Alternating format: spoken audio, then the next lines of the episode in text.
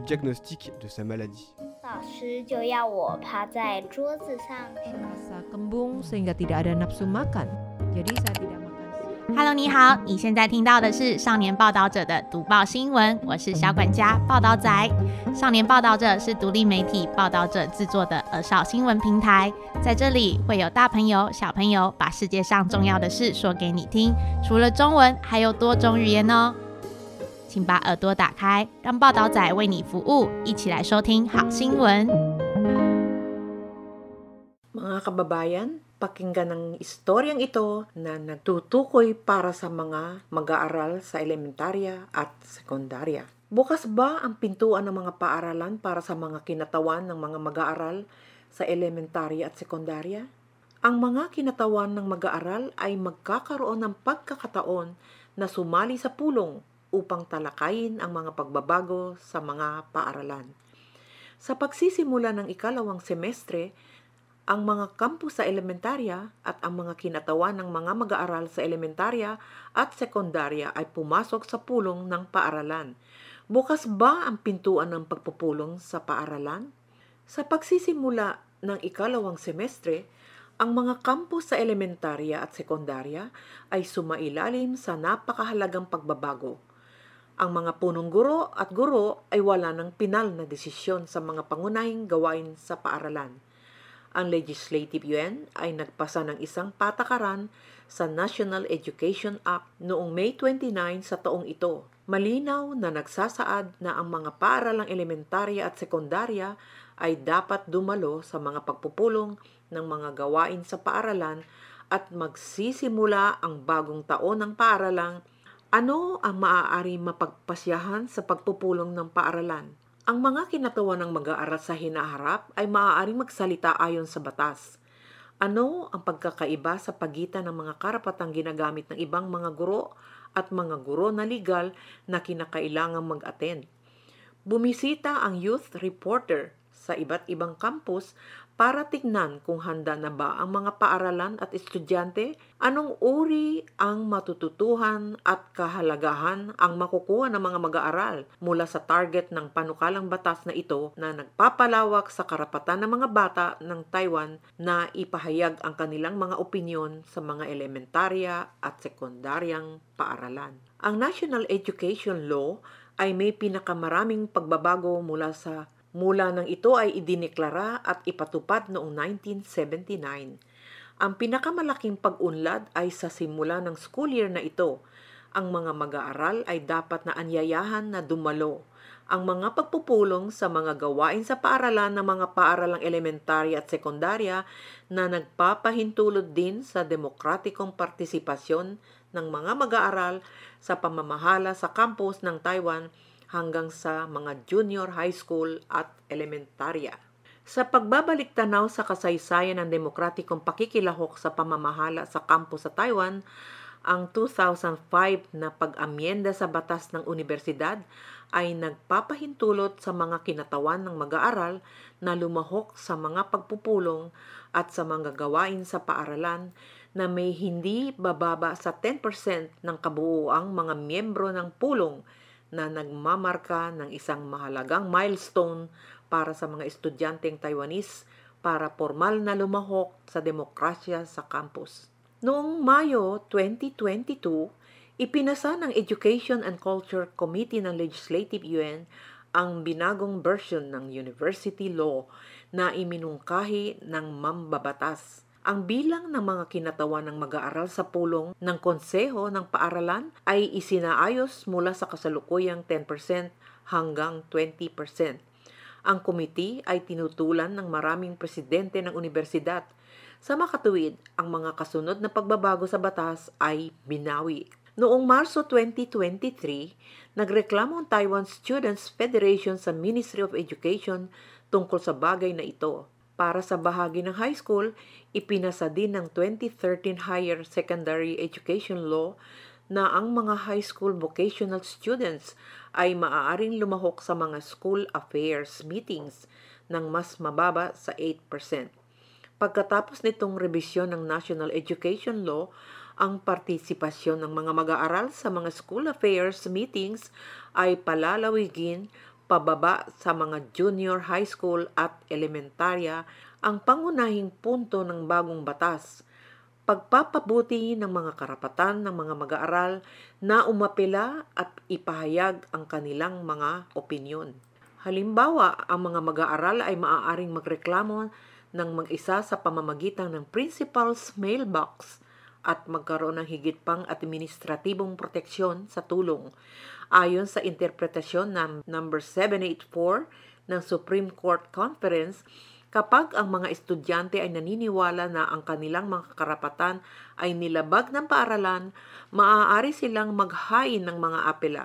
Gayunpaman, ang bersyon ng National Education Act na dati nang iminungkahi ng Executive Yuan ay nagsasaad na ang mga apela muling apela at iba pa ay mabigyan ng pansin. Sa pamamaraan ay kailangan simulan ang mga magulang sa kanilang ngalan. Kung ang mga magulang at mag-aaral ay magkaiba ng opinyon, magiging mahirap para sa mag-aaral na ito ay iapela. Ang huling artikulong ipinasa ay pinalawig ng panahon ng apela ng Executive Yuan na bersyon mula 30 araw hanggang 40 araw at nagpasa din ng kanilang mga kasamang resolusyon ng nag-aantas sa Ministry ng Education na mag-set up ng isang mailbox ng punong guro bilang karagdagan kasama rin sa rebisyong ito ang batas ang pagbibigay ng on-site na staffing ng guro at kakayahang umangkop sa pagtuturo at ang mga gastos sa mga tauhan sa education ay dapat italaga. Campus site may kakulangan pa rin ang ng mga sumusuportang pasilidad at ang pag-unlad ay nag-iiba-iba sa mga county at lungsod. Gayunpaman, ang mga detalye ng pagpapatupad ng batas sa edukasyon ng Estado ay hindi pa inilalabas. Ang bagong batas ay nagsasaad lamang ng mga mag-aaral ay dumalo sa mga pagpupulong ng mga gawain sa paaralan hindi rin ito itinatakda ang proporsyon ng mga kinatawan ng mag-aaral o kung paano pumili ng mga kinatawan ng mag-aaral. Para sa elementarya at mga sekundaryang paaralan, ano ang mangyayari pagkatapos ng pagsisimula ng pag-aralan. Kung itulak ang direksyon ay napakalabo pa rin. Bago binago ang batas, ang ilang paaralan ay nagtayo ng mga asosasyon ng self-government ng mga mag-aaral upang subukang hayaan ng mga mag-aaral na matuto kung paano ipahayag ang kanilang mga opinyon. Naghihintay pa rin ng ilang mga paaralan upang suriin kung paano makahanap ng paraan upang balensahin ang partisipasyon ng mga mag-aaral at ang mga operasyon ng paaralan. Naniniwala si Ho Chun Liang tagapangulo ng Pambansang Federasyon ng mga Union ng mga Guro na ang Ministry ng Education ay dapat gumawa ng mga hakbang na sumusuporta kung hindi ay makakatagpo ito ng maraming kahirapan sa pagpapatupad. Sinabi ni Lin Mingyu, Parliamentary Secretary ng Ministry ng Education, na ang regulasyong ito ay pangunahing binibigyang kahalagahan ang karapatan ng mga bata na ipahayag ang kanilang mga opinyon kahit na wala silang karapatang bumoto, ang pagdalo ay dapat ipatupad upang bigyang daan ang mga mag-aaral na lumahok sa talakayan ng mga pangunahing issue. Kung paano ipatupad ang representasyon at bilang ng mga mag-aaral na kalahok, makikipagtulungan din ang Ministry ng Education sa mga lokal na pamahalaan upang unti-unting ipatupad ang diwa ng mga regulasyon at tulungan ang mga paaralan sa kanilang pagpapatupad. Hindi inihayag ng sentral na pamahalaan kung paano ito ipapatupad. Ang kawanihan ng edukasyon ng pamahalaang lungsod ng Kaohsiung ay kasalukuyang nagsusumikap sa pagbuo ng implementation key points of the Kaohsiung City Primary and Secondary School Affairs Meeting upang ang mga paaralan ay magkaroon ng batayan ng sanggunian. Bago ilabas ang mga pangunahing punto, ang mga junior high school at elementarya, inimbitahan ang mga paaralan na ipatupad ang mga pangunahing punto simula sa 112 school year Una, anyayahan ang mga mag-aaral na dumalo sa pulong ng mga gawaing paralan. Tungkol naman sa paraan ng pagpili ng mga kinatawan ng mga mag-aaral para sa pulong ng mga gawain sa paaralan kung ang paaralan ay may sariling pamahalaan ng mga mag-aaral organisasyon. Ang emphasis ng regulasyong ito ay partisipasyon, sabi ni Huang Qiawei, Section Chief ng Secondary Education Taipei City, kamakailan ay nakipag-ugnayan siya sa maraming paaralan upang malaman ang tungkol sa kasalukuyang status ng pagpapatupad. Maraming mga junior high school na unang kumonsulta sa klase, sinusubaybayan kung may voluntaryong dadalo. Maaari pa rin magpasya ang mga mag-aaral kung dadalo ayon sa kanilang kagustuhan. Ang kasalukuyang mga regulasyon ay nagbibigay ng higit na kakayahang umangkop sa mga paaralang elementarya at sekundarya, pangunahin upang payagan ang mga bata na lumahok sa mga pampublikong talakayan mula sa isang maagang edad. Ang tanging pangungusap sa binagong batas ay dapat imbitahang dumalo ang mga mag-aaral. Si Ho Wei Shi Vice Chairman ng Taiwan Youth Democratic Association at abogado ay nagsabi, Maghanap muna ng isang bagay at pagkatapos ay isipin kung paano maging mas mabuti sa hinaharap. Nagbibigay din ito ng higit na suporta sa elementarya at middle school at baka may mga paaralan pa rin naghihintay at nanonood. Halimbawa, ang Sinchuan Junior High School sa New Taipei City ay tinuturuan ang bawat mag-aral sa junior high school sa ikawalong baitang upang bumuo ng isang organisasyon ng pamahalaan ng mag-aaral mula ng 2018. Mga boses ng mga mag-aaral sa elementarya, sana ay tulungan tayo ng mga guro na matuto munang magdaos ng mga pagpupulong. Kakasimula pa lang ng school year noong Setyembre, si Guo Ke-han na nasa ika-anim na baitang sa Xing'an Elementary School sa Taipei City ay wala pa ring ideya kung ano ang school meeting. Ngunit nagsimula na ang guro na magtanong sa mga estudyante sa klase kung mayroong mang mga mag-aaral na magboluntaryo, lumahok at pumili ng mga mag-aaral mula sa mga gustong kamag-aral para umaten sa school affairs meeting. Nang tanungin kung siya ay kusang lumahok, Nahihiyang sinabi ni Kwok Kehan, hindi ako handang harapin ang napakaraming matatanda at natatakot akong magsabi ng mali. Kung talagang kailangan niyang lumahok, nais niyang silipin ang mga paksang pag-uusapan ng maaga sa pulong. Hindi ko na sisimulan ang pag-iisip tungkol dito kapag nagtanong ang guro, kaya mas kinakabahan ako. Ngunit sabi rin ni Wokehan na kung maaari niyang ilabas ang kanyang sariling mga ideya sa pulong, ang pinakagusto niyang ilabas ay umaasa siyang ang mga guro ay maaaring magkaroon ng higit pang mga pakikipag-ugnayan sa panahon ng klase. Nagdisenyo, magdisenyo ng mga laro sa pagtuturo na madaling makuha at mapahusay ang memorya ng mga mag-aaral. Ang ideya ni Ko Kehan ay eksaktong problema na ikinababahala ng mga guro ng paaralan.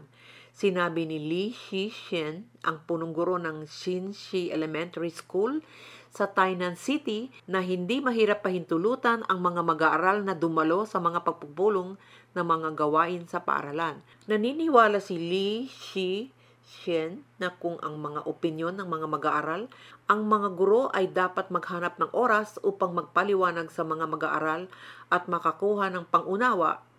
Ito ay tumatagal ng maraming oras para sa mga mag-aaral at isang hamon lalo na para sa mga mag-aaral at mga guro na walang dating karanasan. Si He Yong Xiang, tagapangulo ng Taiwan Junior High School Student Rights Alliance, ay sumasang-ayon din na ang procedural justice ay mahalaga.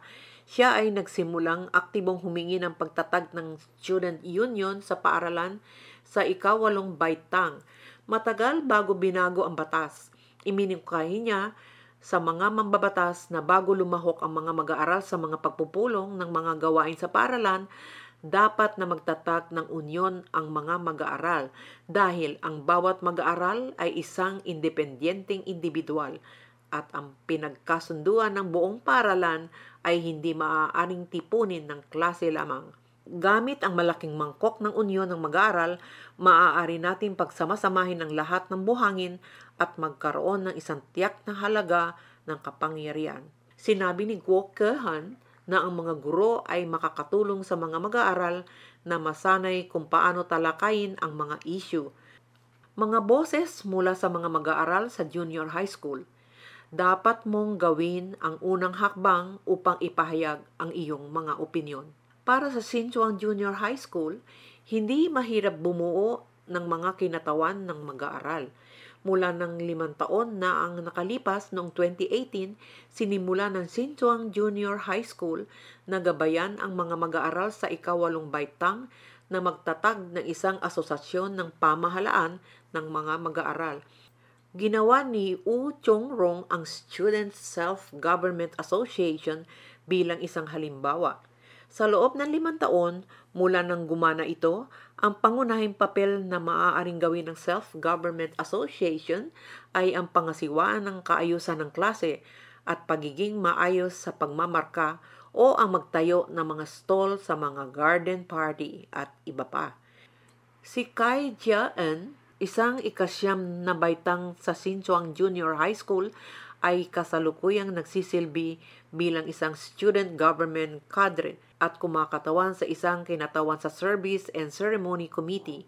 Naalala niya na ang komite ng dress code ay itinatalakay kung ang mga mag-aaral sa ikapitong baitang ay dapat magkaroon ng kanilang mga pangalan at mga numero ng mag-aaral sa kanilang mga uniforme na siya ay nagbunot ng lakas ng loob na, iki, na ipahayag ang kanyang hindi pagsang-ayon sa pagbuburda ng mga pangalan Gayunpaman, nang mabalitaan niyang sinusuportahan ng ibang tao ang pagbuburda ng mga pangalan at student ID, bahagi ng dahilan ay dahil naalala sila sa mga mag-aaral na maaksidente habang nasa labas ng paaralan kaya agad nilang makukontak ang mga magulang at guro sa paaralan.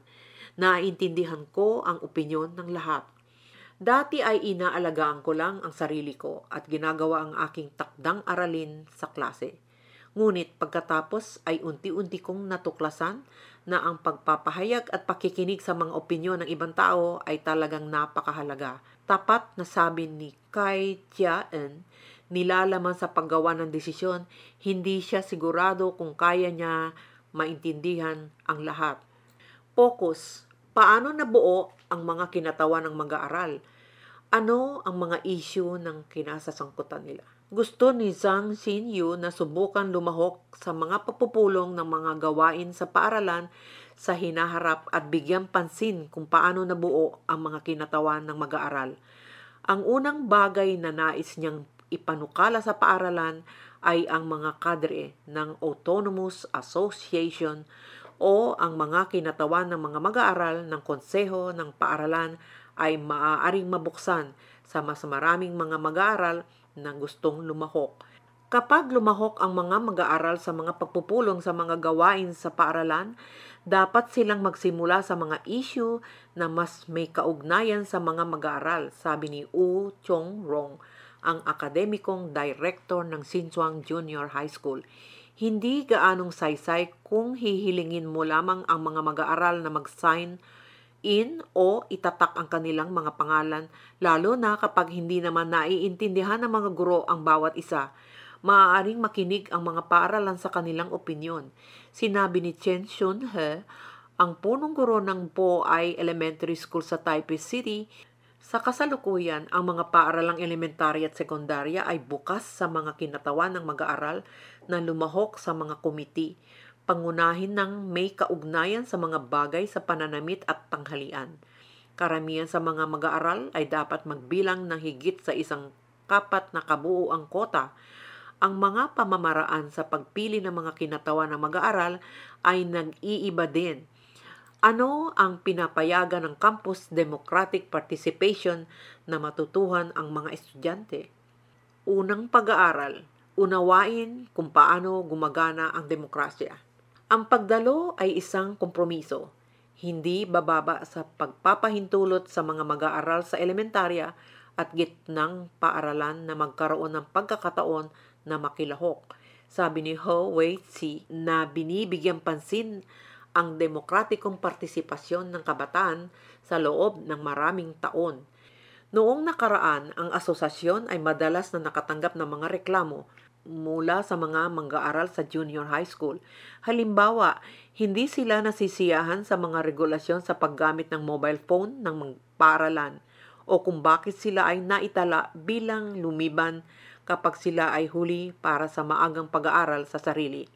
Bilang isang mag-aaral sa junior high school, sinabi ni Kai Chia-en na hindi siya nagkaroon ng pagkakataong makilahok sa elementarya kung makakasali siya sa mas maraming gawain sa campus sa junior high school, makakaipon siya ng mga kasanayan sa pagkolekta ng impormasyon at malinaw na pagpapahayag ng kanyang mga opinyon.